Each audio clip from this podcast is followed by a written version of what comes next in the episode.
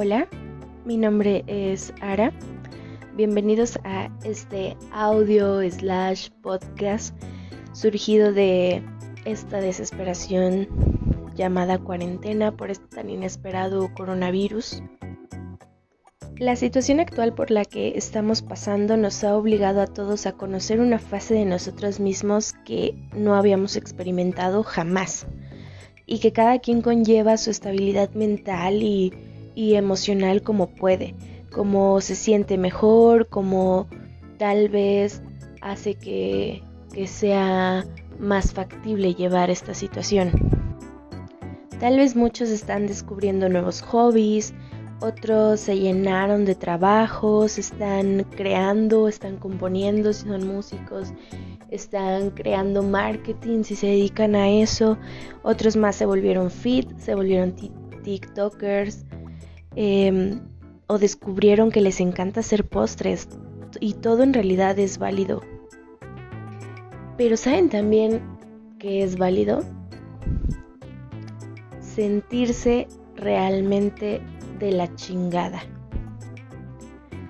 Es lógico que de esta situación vamos a aprender a valorar más todos los momentos cotidianos, como ir a trabajar, como ir al súper, como ir a cualquier cosa con la que te entretenías antes de esta cuarentena y que va a estar con madre cuando por fin termine y todos volvamos a salir y volvamos a ver a nuestros amigos, volvamos a ver a nuestras personas queridas.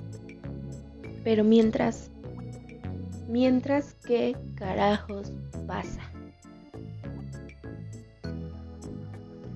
Te puedo asegurar que de repente despiertas harto literal acabas de despertar, pero ya estás harto, estás fastidiado, estás sin ganas de hacer nada y ¿saben qué?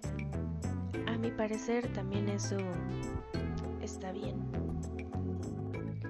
Me recuerda mucho a una película de Pixar que es de mis favoritas, la de Intensamente. Al final uno de los mensajes principales y de los más importantes que te deja esa película es que te tienes que sentir mal, que te tienes que sentir triste, enojado, con asco, tienes que sentir todas tus emociones para poder vivir un equilibrio emocional sano.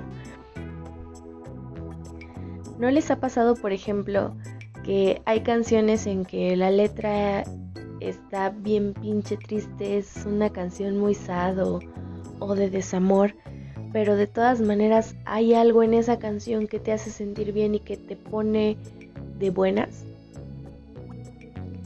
Justo este sentimiento me acaba de pasar con una canción que es básicamente nueva, apenas salió durante esta semana en que grabo esto y es así, la letra es triste, es de desamor, pero sin dudar me pone muchísimo de buenas y es por eso que doy paso a esta gran rolita.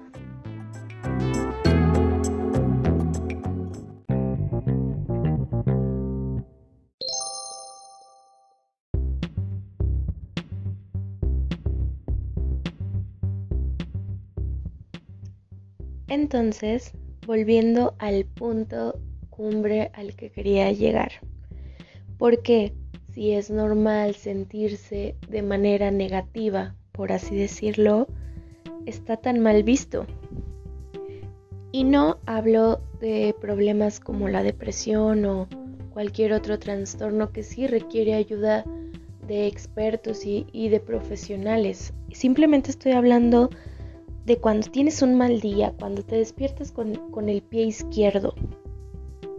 Si estás malhumorado, si estás mal encarado o mal encarada, hay por lo menos, y te lo puedo asegurar que hay por lo menos a tu alrededor una persona que te va a decir, no estés así, es que no te enojes, es que no estés triste.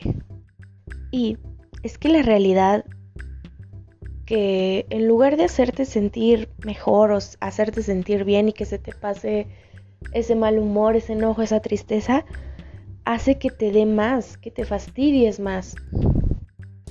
Hace simplemente que tu sentimiento negativo crezca. Y es a la, la cosa que quería llegar, al punto clave al que quería llegar.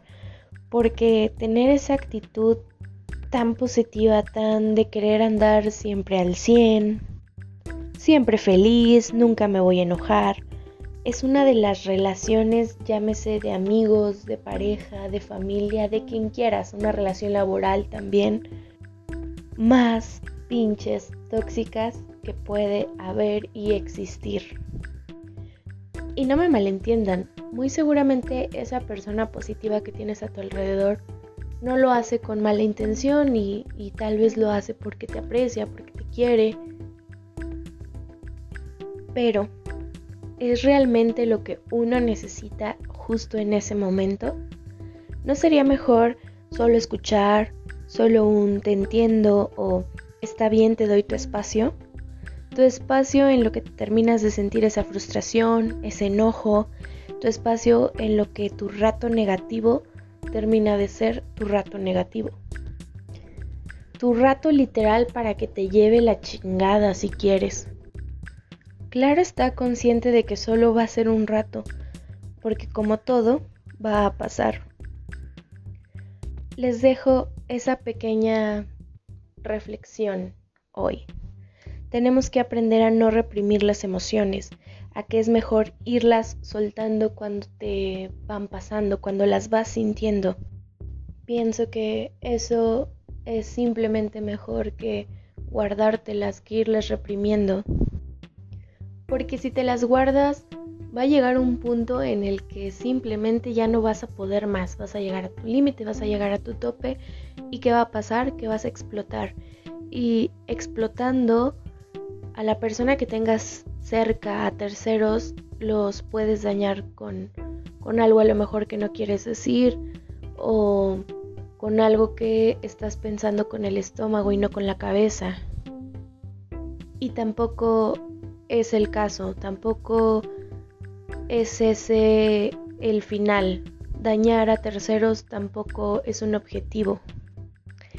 Y que justamente esos momentos también te hagan recordar que el día que estés del otro lado, que tú seas la persona que se siente bien y alguien más sea quien está teniendo ese momento negativo, no hagas lo mismo, sino que también lo escuches, que lo entiendas, que le des su espacio con el fin de todos dejar de caer en ese ser positivo tóxico. Yo me despido con esto. Te recuerdo que mi nombre es Ara. Y nos vemos. Cheers.